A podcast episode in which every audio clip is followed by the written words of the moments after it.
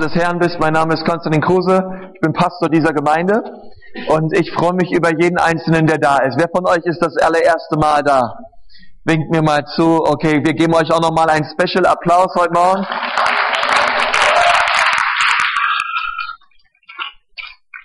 Freuen wir uns total, dass ihr am Start seid.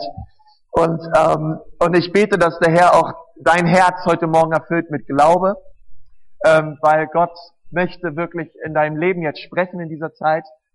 Und ähm, lass es zu, öffne dein Herz für das, was er heute Morgen durch die Predigt zu dir reden möchte. Sag mal deinem Nachbarn, Gott hat was zu sagen. Yes. Halleluja. Das heißt nicht, dass ich Gott bin, überhaupt nicht, aber ich predige Gottes Wort. Äh, das alles andere sei ferne. Und ich möchte nochmal mit uns beten. Herr Jesus, ich danke dir für diesen Morgen. Herr, ich danke dir für die starke Lobpreiszeit, für die Gebetszeit, Herr. Herr, wir beten, dass du dieses Haus füllst mit Freude, Herr. Denn die Freude am Herrn ist unsere Kraft, Herr. Und ich danke dir, Herr Jesus, dass jede, jede Angst, jede Last, jede Bürde, jede Sorge, Herr, wir legen alles ab am Kreuz, in Jesu Namen. Herr, wir beten, dass du jetzt unsere Herzen öffnest, Herr. Dass dein Wort in unser Leben hineinkommt und wirklich auch wächst aufgeht, Herr, Frucht bringt, damit wir Menschen sind, die echten Unterschied machen auf dieser Erde für dich, Jesus. Amen. Amen. Preis dem Herrn. Ähm, es hat mal jemand gesagt, Erlösung kostet dich nichts, aber Nachfolge kostet dich alles. Erlösung geschieht in einem Moment, Nachfolge geschieht ein Leben lang. Erlösung ist etwas, was Gott für dich tut, Nachfolge ist etwas, was du tust mit Gott.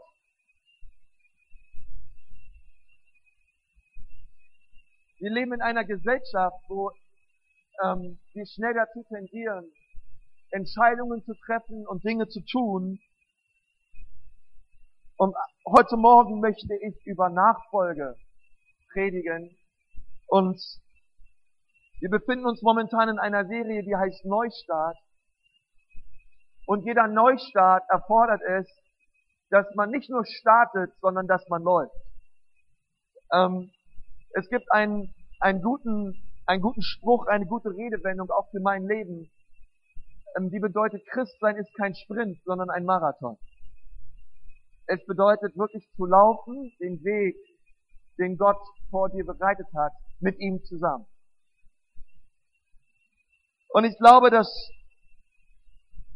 Jesus nicht gekommen ist, um ein Verkäufer zu sein, eines Produkts, was eine bessere Alternative ist zu deinem verkorksten Alltag.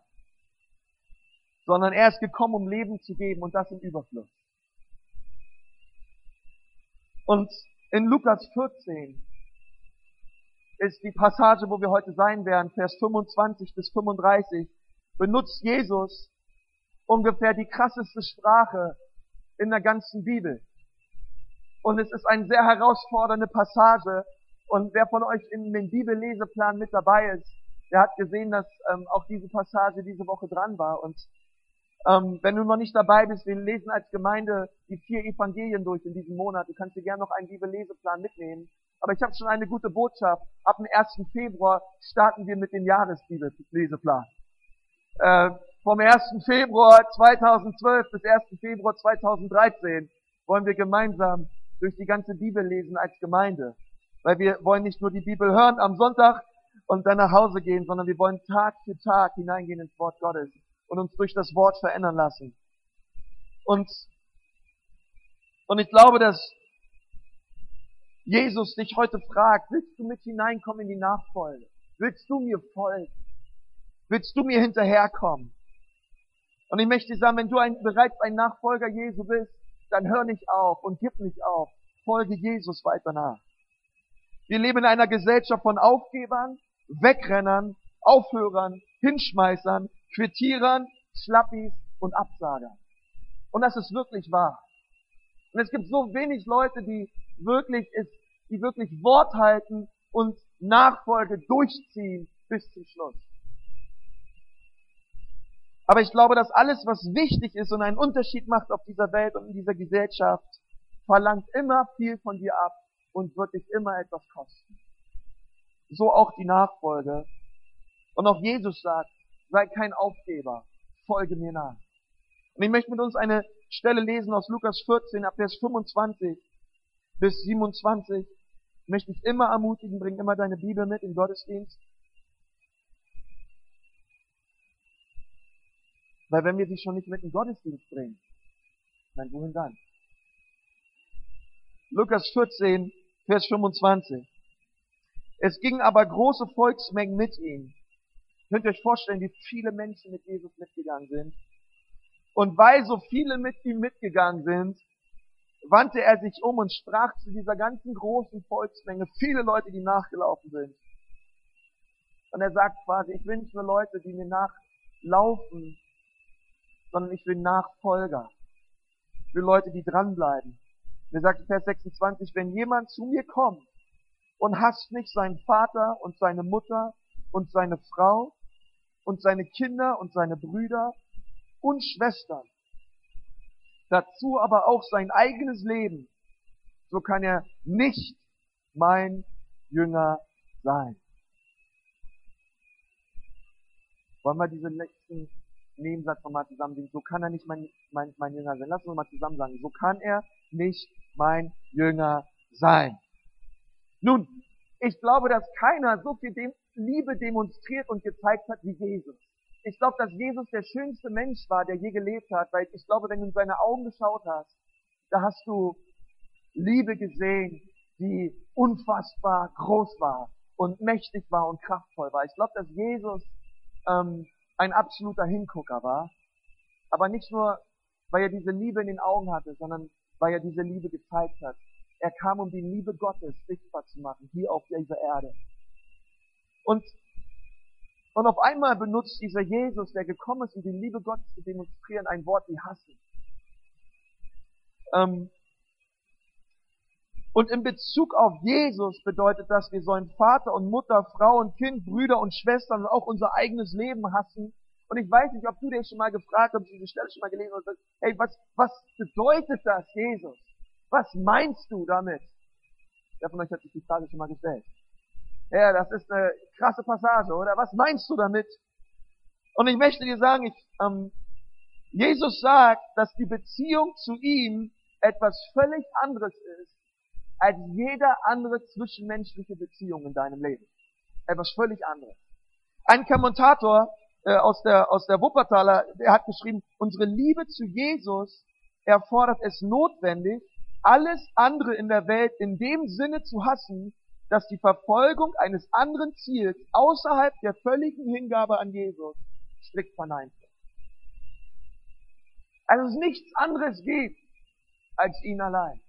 Und jede andere zwischenmenschliche Beziehung in meinem Leben sieht im Gegensatz zu meiner Liebe zu Jesus aus wie Hass. Das ist das, was Jesus sagt. Und Jesus sagt auch noch weiter, ey, wer, wer, wer das nicht lebt, wer, wer dazu nicht bereit ist, der kann nicht mein Jünger sein. Und er ist würdig aller vollen und totalen Hingabe, auch wenn das sein eigener Tod bedeutet. Die Bibel sagt, wir sollen Vater und Mutter ehren und lieben. Epheser 5 sagt auch, dass die Männer ihre Frauen lieben sollen. Amen. Amen. Und Titus 2 lesen wir, dass die Frauen ihre Männer lieben sollen. Yes. Und wir sollen natürlich lieben. Wir sollen natürlich auch unsere Schwestern und Brüder lieben, unsere Eltern ehren. Aber Jesus sagt, dass unsere Liebe und Hingabe zu ihm eine völlig andere Kategorie ist. Praktisch bedeutet das, dass du als Nachfolger Jesu immer Druck und Widerstand erleben wirst aus deiner eigenen, aus deinen eigenen Reihen, aus der eigenen Familie, von den Leuten, die dir am nächsten sind. Vielleicht sagen deine Eltern dir, ich will nicht, dass du betest oder ich will nicht, dass du morgens in die Kirche oder in die Gemeinde gehst. Und im Lichte dessen musst du eine Entscheidung treffen. Und diese Entscheidung lautet, welche Beziehung ist mir am wichtigsten? Welche Beziehung in meinem Leben ist die, die wirklich zählt? Ist es meine Liebe zu Jesus oder zu meinen Eltern? Das Gleiche kann von deinen Geschwistern kommen. Und ich glaube, es gibt eine manipulative Art, ähm, die besonders von Familien ausgeht, die sagen, die Schwierigkeiten in unserer Familie, die haben wir, seitdem du jetzt an Jesus glaubst. Eltern, die zu ihren Kindern kommen, siehst du, weil du jetzt an Jesus glaubst, geht deiner Schwester so schlecht. Habe ich schon alles erlebt. Und, und Jesus sagt, wenn du mir nachfolgen willst, dann erwarte Druck, erwarte Opposition und glaube nicht, dass es jedem gefallen wird, dass du mir nachfolgst. In den meisten Kulturen ist es Selbstmord, an Jesus zu glauben. Sobald in der Familie jemand an Jesus glaubt, dann feiert die Familie eine Beerdigung, wo man öffentlich deklariert, unsere Tochter, unser Sohn ist für uns wie ein Toter. Habe ich selber schon erlebt. Ich habe in Garua in Kamerun gepredigt, in einem Krankenhaus. Ihr müsst euch so vorstellen, viele Leute kamen und sie saßen alle in dem Wartesaal und in dem Wartesaal habe ich dann angefangen zu predigen. Und der Norden Kameruns ist tief muslimisch. Und ich habe äh, einen Aufruf gemacht, wer will heute sein Leben Jesus gegeben? Und nachdem das Evangelium, und einer hat sich gemeldet, habe ich den nach vorne gerufen und habe gesagt, ey, was, wie lautet dein Name? Er sagt, mein Name ist Mohammed. Habe ich seine Hand genommen. Ich habe gesagt, wow, Mohammed, glaubt ab heute an Jesus. Leute haben nach unten geguckt und sind alle rausgegangen.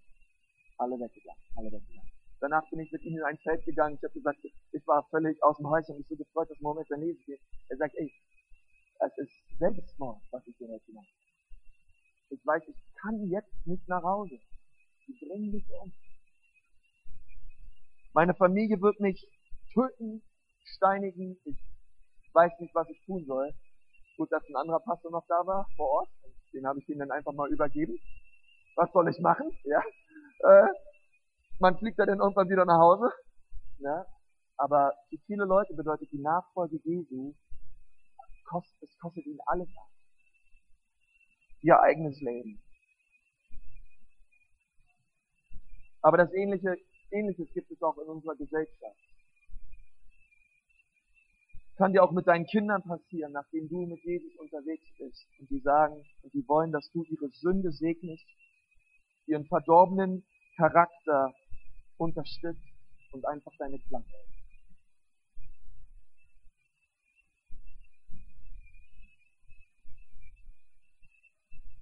Einige von euch, ihr habt vielleicht nicht christliche Ehepartner und der Partner sagt, du ärgerst mich damit, wenn du die Bibel liest.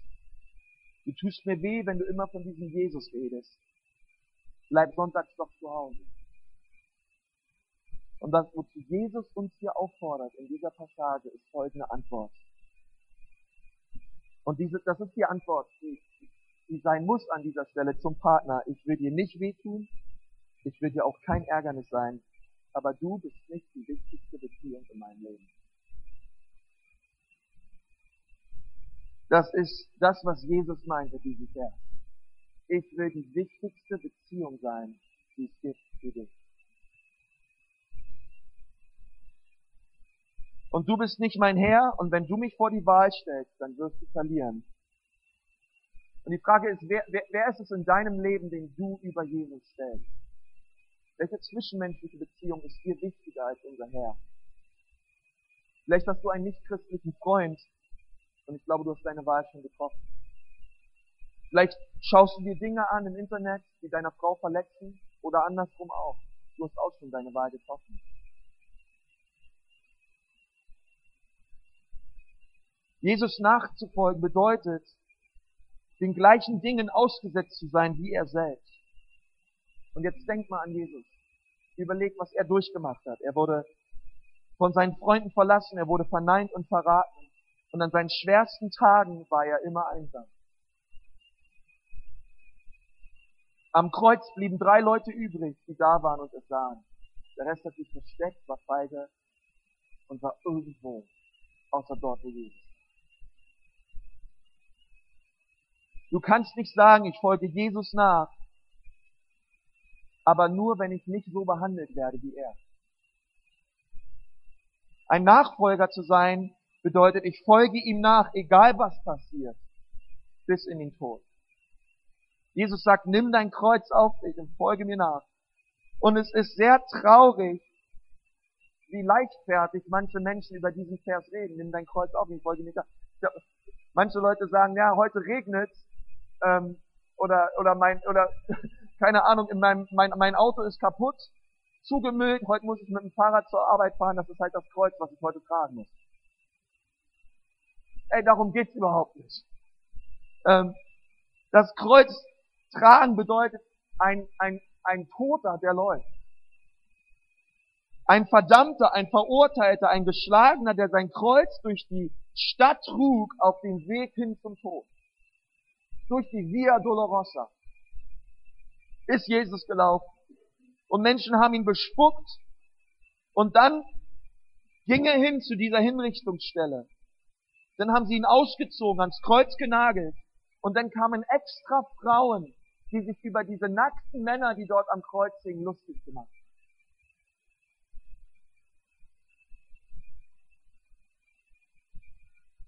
Und sie hingen Tage dort als ein von Gott verfluchter. Und wenn das Nachfolge bedeutet, Freunde, bin ich dazu bereit. Bin ich bereit, bis ins Äußerste mit Jesus unterwegs zu sein. Das war alles einleitend. Ich habe heute vier Punkte. Der erste Punkt lautet, ich ziehe das mit der Nachfolge voll durch. Wollen wir das mal zusammen sagen? Ich ziehe das mit der Nachfolge voll durch. Der erste Punkt. Wir leben in einer Zeit, wo wir glauben, wir heben unsere Hand, sind irgendwie bekehrt und leben gerade mal so heilig, dass es irgendwie noch den Himmel reicht und nicht vor der Hölle bewahrt. Aber zwischen deiner Wiedergeburt und deiner Auferstehung gibt es einen, einen, einen, einen großen Prozess und der ganze Prozess dazwischen nennt sich Nachfolge. Und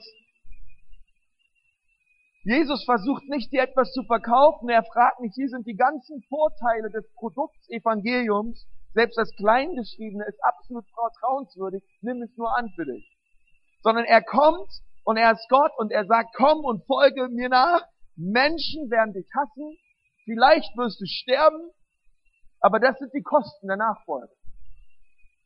Und es gibt mal eine Zeit, wo Menschen das mehr verstanden haben als heutzutage. Manche von uns, ich weiß nicht, vielleicht bist du Gast hier und ähm, vielleicht glaubst du auch schon an Jesus, vielleicht guckst du auch gerade rum, welche Gemeinde für dich die passende ist. Aber in unserer Stadt und in unserer Gesellschaft ist es so leicht, wenn mir die eine Gemeinde nicht passt, gehe ich halt zur nächsten. Wenn mir der Pastor nicht passt, gehe ich halt zum nächsten. Wenn ich dort Probleme habe und die mir zu heilig unterwegs sind, ey, ich will trotzdem weiter rauchen, weiter trinken, ich will einfach weiter leben, ich gehe halt zur nächsten Gemeinde, da wird schon um die Geduld. Wie gut, dass niemand weiß, dass ich rumbespielt bin. Und es ist so leicht geworden heutzutage, ähm, einer zu sein, der Konfrontation aus dem Weg geht. Ich suche mir eigentlich und einfach, was mir und meinem Lebensstil passt. Ich suche das, was ich will und nicht das, was ich brauche.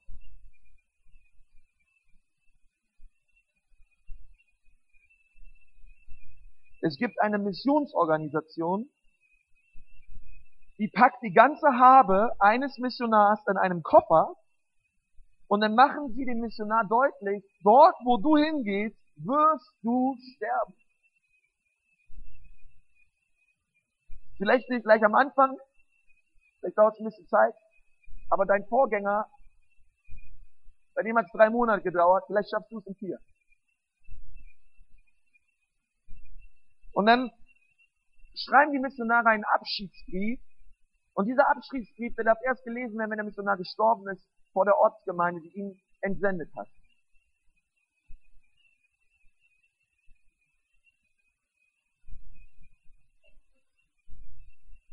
Es gibt ein Mädchen, die hieß Karen Watson, die war 20 Jahre alt.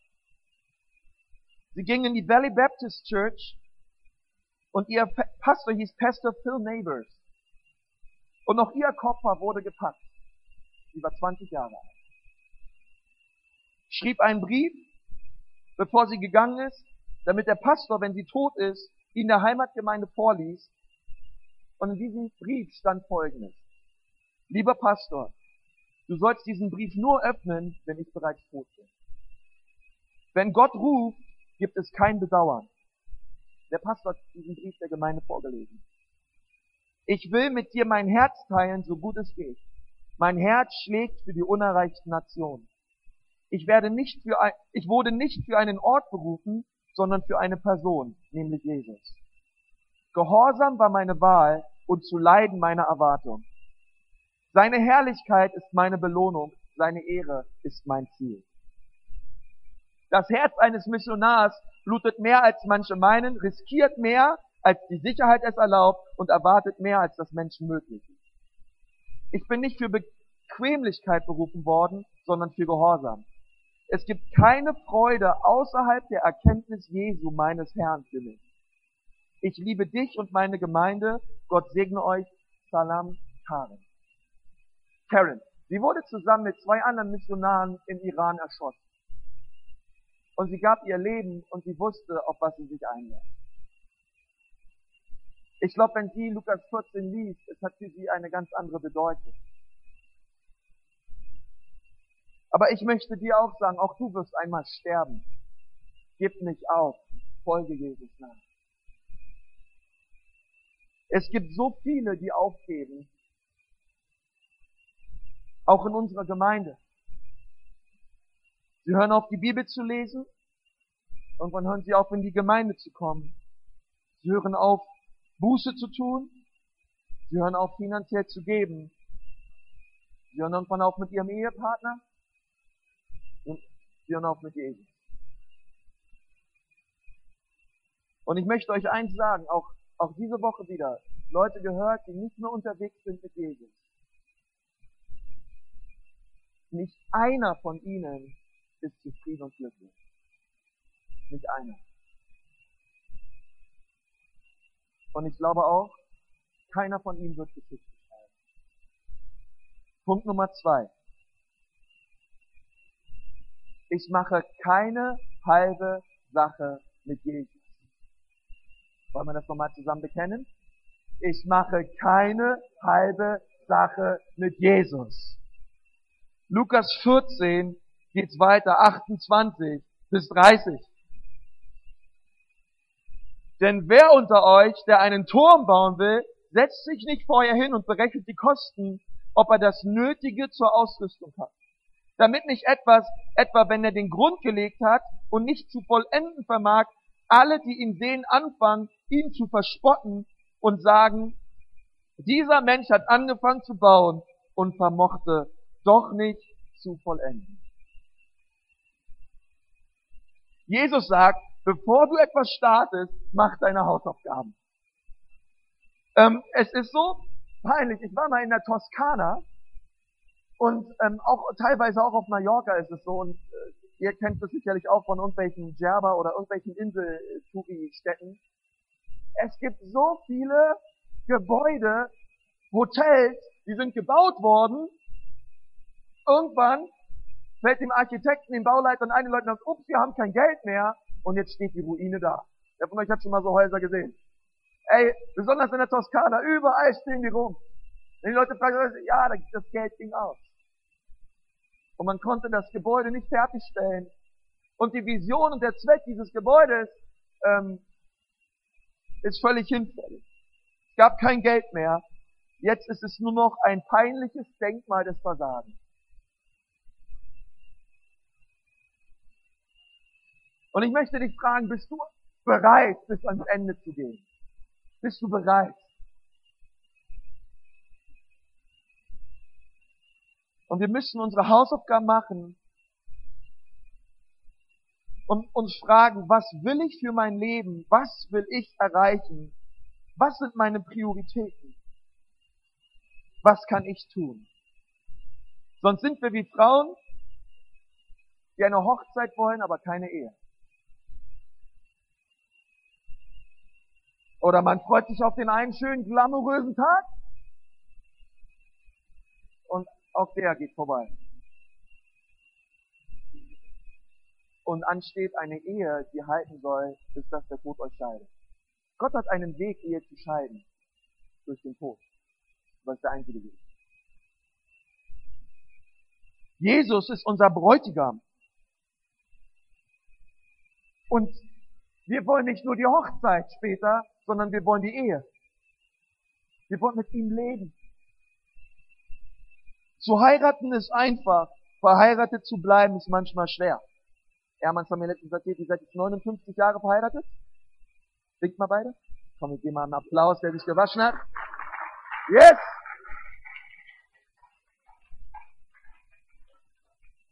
Neunundfünfzig Jahre. Und ich glaube, dass es dran ist, wirklich Tag für Tag zu sagen, Jesus, ich gehe bis ans Ende mit dir. Ich folge dir nach, egal was es kostet. Sonst sind wir Soldaten und du hast eine Uniform und eine Knarre und der Krieg geht los und alles, was du tust, ist, ich gehe nach Hause. Und die Leute schauen dich an und fragen sich, was macht er hier zu Hause? Er wurde doch ausgebildet für Krieg. Und Jesus sagt, wenn du in meinem Team bist, dann bist du in meinem Team für immer. Und ich will mit dir mein Reich bauen. Und Jesus darf diese Anforderung stellen, weil er hat es gelebt. Er hat gesagt, an dem Tiefpunkt seines Lebens, nicht mein Wille, sondern dein Wille, Herr, geschehen. Jesus sagt, wenn wir nicht die Kosten überschlagen, hey, dann sind wir halb Nachfolger, halb Gemeinde, halb im Dienst, halb im Geschäft, halb in der Ehe. Und irgendwann geben wir auf und sind frustriert.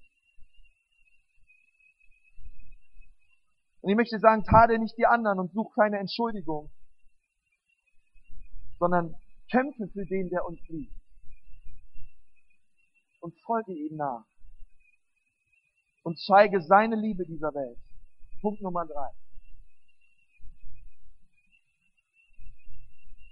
Ich bin ein Nachfolger ich gebe nicht auf.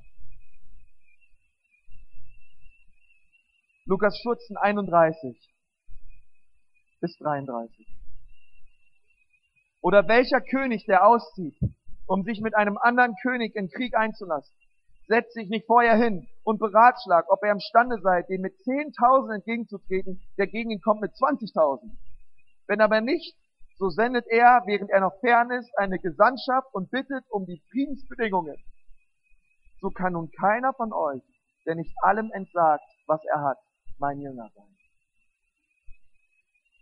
Jesus benutzt hier diese, diese Analogie und er sagt, da gab es einen König, er ruft seine Soldaten zusammen und der Plan ist auftreten.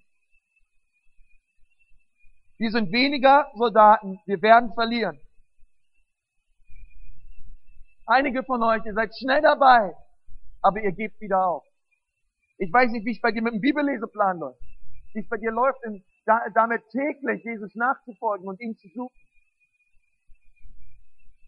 Und ich kenne das aus meinem eigenen Leben. Ey, mein, ey, unser Leben kann voll sein mit motivierenden Momenten und voll mit Aufgeben.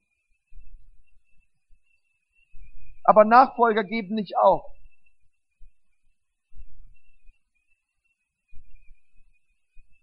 Und Jesus sagt, wie? Mir nachzufolgen ist leicht. Eines der dümmsten Zeugnisse ist, wenn Leute sagen, ich war ein kaputter Mensch und jetzt glaube ich an Jesus. Jetzt ist alles einfach und leicht, ganz und heil. Mein Kühlschrank voll, mein Körper gesund. Ein gutes Zeugnis ist, ich hatte ein schwieriges Leben, dann habe ich Jesus kennengelernt. Jetzt ist mein Leben noch schwieriger. Aber er ist mit mir, er trägt meine Lasten, mit ihm springe ich über Mauern und er ist es wert, dass ich jeden Tag mit ihm laufe, ob es schwer ist oder leicht ist, ist mir egal. Ich halte dran fest, er ist mein Herr, denn er ist es wert und eines Tages werde ich mit ihm sein.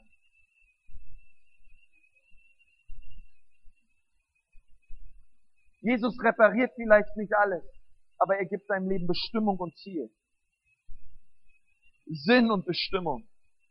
Und es ist wie in einem Kampf. Es gibt einen Feind, es gibt ein Schlachtfeld, es gibt Soldaten, es gibt Verletzungen, es gibt einen Sieg, es gibt Niederlage und es gibt Soldaten, die aufgeben. Bitte sei kein Soldat, der aufgibt. Halte fest an Jesus und folge ihm nach, no matter what. In der Türkei gibt es eine Gegend, die heißt Galatien, ähm, um Ankara rum. Und Galatien gab es über Jahrhunderte. Und es war eine Landschaft, die der Feind nicht einnehmen konnte. Denn ein und für sich war Galatien laut der Landschaft leicht einzunehmen. Aber die Galater haben es immer wieder geschafft, ihr Land und ihre Festungen vor den Feinden äh, zu bewahren und zu verteidigen. Nun, wie haben die Galater es, wie haben die Galater gekämpft? Sie haben anders gekämpft als andere Soldaten. Wenn die Soldaten auszogen zum Krieg, dann haben sie ihre Frauen und ihre Kinder mitgenommen. Dann haben sie ihre Kinder geküsst und Söhne, Töchter und ihre Frau. Und dann hat der Mann gesagt, Papa zieht jetzt in den Krieg. Und wenn Papa verliert, dann werden sie eure Nachnamen ändern. Meine Töchter, ihr werdet fremd verheiratet. Sohn, du wirst ein Sklave sein. Und meine Frau, ich kann nur befürchten, was sie mit dir tun werden. Dann sind sie in die Schlacht gezogen und wenn sie gewonnen haben, dann nahmen sie ihre Familie mit nach Hause. Und wenn sie verloren haben, dann nahm ein anderer ihre Familie mit nach Hause und hat mit der Familie getan, was er wollte. Aber die Galater haben über Jahrhunderte keine Kriege verloren. Weil du anders kämpfst, wenn du für jemanden kämpfst, den du liebst und in einem Königreich bist, wo du zugehörst. Du wirst anders kämpfen und du wirst nicht aufgeben. Wenn du weißt, wer du bist in Jesus.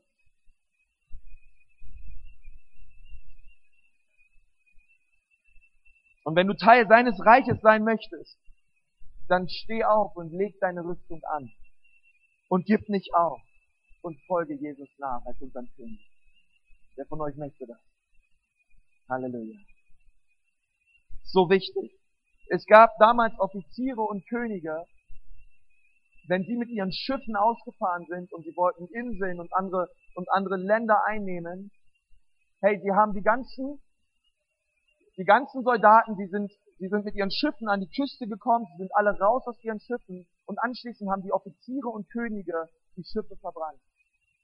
Und sie haben gesagt, es gibt kein Zurück. Entweder wir nehmen das Land ein oder wir sterben.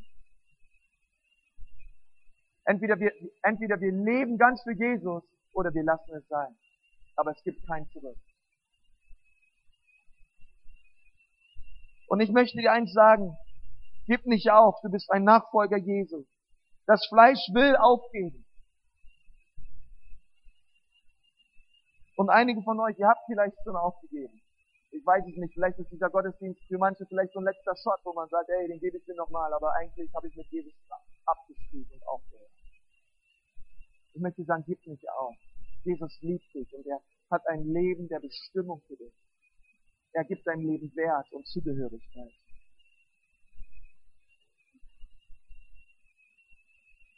Das Fleisch will Faulheit und Bequemlichkeit und es will aufgeben. Und einige von euch, ihr seid vielleicht immer noch dabei, die Kosten durchzurechnen. Aber ich möchte dir eins sagen zum Schluss. Die Plätze für Heuchler und religiöse Menschen sind alle schon voll und belegt.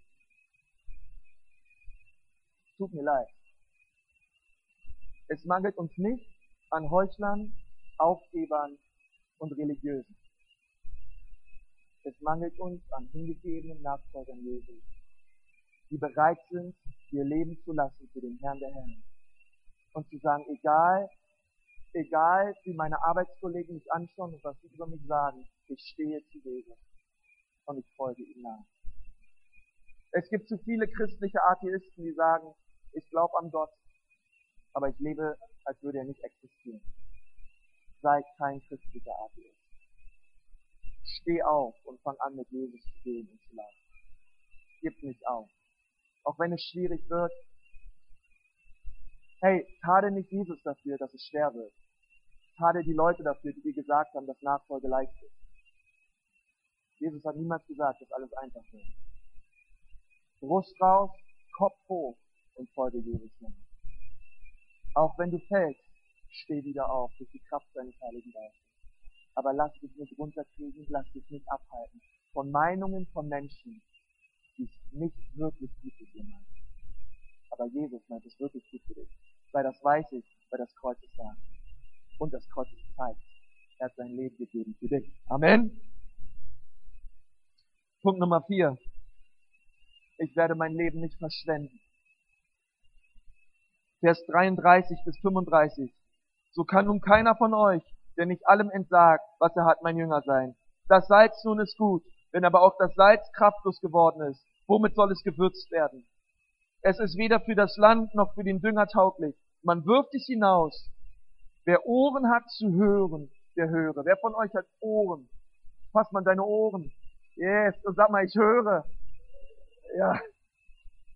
Ich höre. Ich pass gut auf. Hey, Salz war damals was anderes als heutzutage. Heutzutage kaufen wir uns Jodsalz hier 79 Cent in so einer fetten Packung und wir haben es einfach. Hey, damals wurden die römischen Soldaten mit Salz bezahlt, weil Salz so etwas Kostbares war. Und man hat es auch gewonnen, unter anderem aus dem Toten Meer, aus dem Salzgehalt. Und wisst ihr, ähm, und dieses Salz war teilweise vermischt mit anderen Elementen. Und weil es so vermischt war mit anderen Elementen, hat das Salz oft an Gehalt verloren. Es gab kostbares Salz, es gab schlechtes Salz. Ähm, und wir sollen Salz sein, was, was stark ist, was wirklich, was man schmeckt. Salz sein, was nicht fade geworden ist, sondern so richtig gutes Salz sein, was man merkt, was einen Unterschied macht, was bereit ist, sein Leben zu geben für andere. Aber einige von euch, ihr seid salzlos. Und salzlos bedeutet wertlos.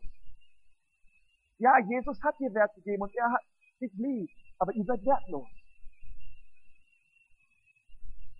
Macht dein Leben einen Unterschied. Oder vergeht dein Leben einfach. Und bei deiner Grabesrede hört man Dinge wie, ja, äh, ich will jetzt alles falsch sagen. Bin ich zu hart. Ähm, wisst ihr, ein, Ron, ich, ich wünsche mich so sehr, dass dein Leben zählt für Jesus. Dass man über dein Leben sagt, es war ein Leben gegeben für Jesus. Hier ist mein Leben für Jesus gegeben. Man sagt er, das war ein, ein Mann, eine Frau Gottes, die hat alles gegeben für das Reich Gottes. Die hat wirklich einen Unterschied gemacht. Man, man merkte, man wollte, als diese Person den Raum betreten hat, die Atmosphäre hat sich verändert, weil die Liebe Jesus einzubehalten ist. So viele Christen geben so wenig für den einen, der so viel gab. Bist du bereit, alles zu geben für Jesus? Und ihm nachzufolgen? Wie sieht es bei dir aus? In der Bibel lese, im Gebet, in der Taufe und in dem Feuer des Heiligen Geistes? Oder hast du schon aufgegeben?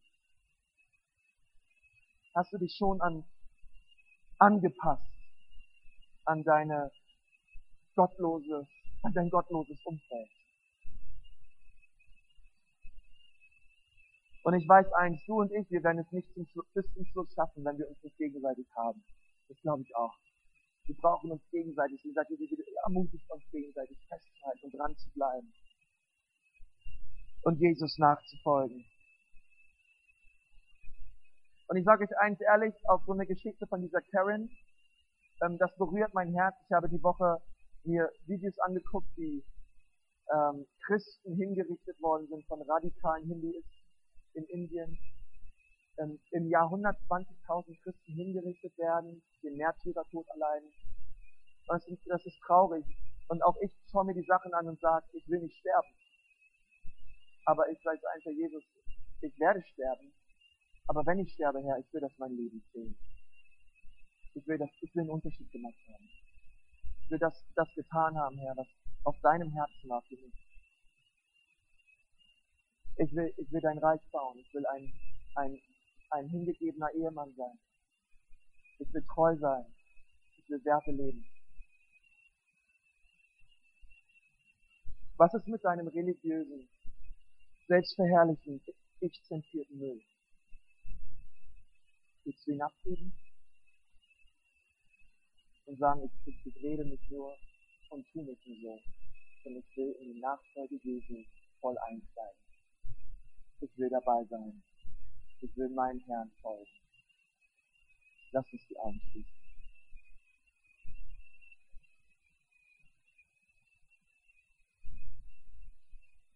Herr Jesus, ich danke dir heute Morgen für dein Wort. Herr, du hast so in Lukas 14 irgendwie so krass geredet, Herr. Und, ähm, und manchmal ist es so schwierig, diese Worte so richtig zu erfassen, Herr. In einer Gesellschaft, die auch oft so gottlos ist und so lau ist, Herr. Herr, und ich bitte dich, dass du heute Morgen uns neu beim Namen nennst. Herr, und du, und du fragst uns heute Morgen neu, willst du mir nachfolgen? mein Sohn und meine Tochter, vom ganzen Herzen? Willst du abkehren von den, von den Sünden deines Lebens? Von dem Ich zentriert sein? Oder bist du bereit, wirklich alles mir zu geben, dein Leben am Kreuz abzugeben und mir nachzufolgen? Bist du bereit, dieses Gebet zu sprechen? Ich soll abnehmen, er aber zunehmen. Es geht in meinem Leben nicht um mich. Es geht um Jesus. Ich will aufhören, auf mich zu schauen. Und ich will anfangen, auf ihn zu schauen. Denn wenn ich auf mich schaue, Herr Jesus, kann ich dich nicht sehen. Du sollst meine Aufmerksamkeit bekommen. Ich will ganze Sache machen mit dir.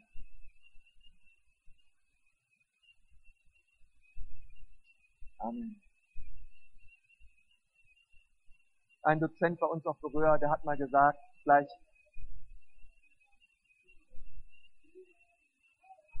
yes, Amen. Es hat, mal ein, ein, äh, ein Dozent auf unserer Schule gesagt, ein halber Christ ist ganzer Mist. Und, ähm, und ich, ich möchte heute auch keinen Aufruf machen oder so.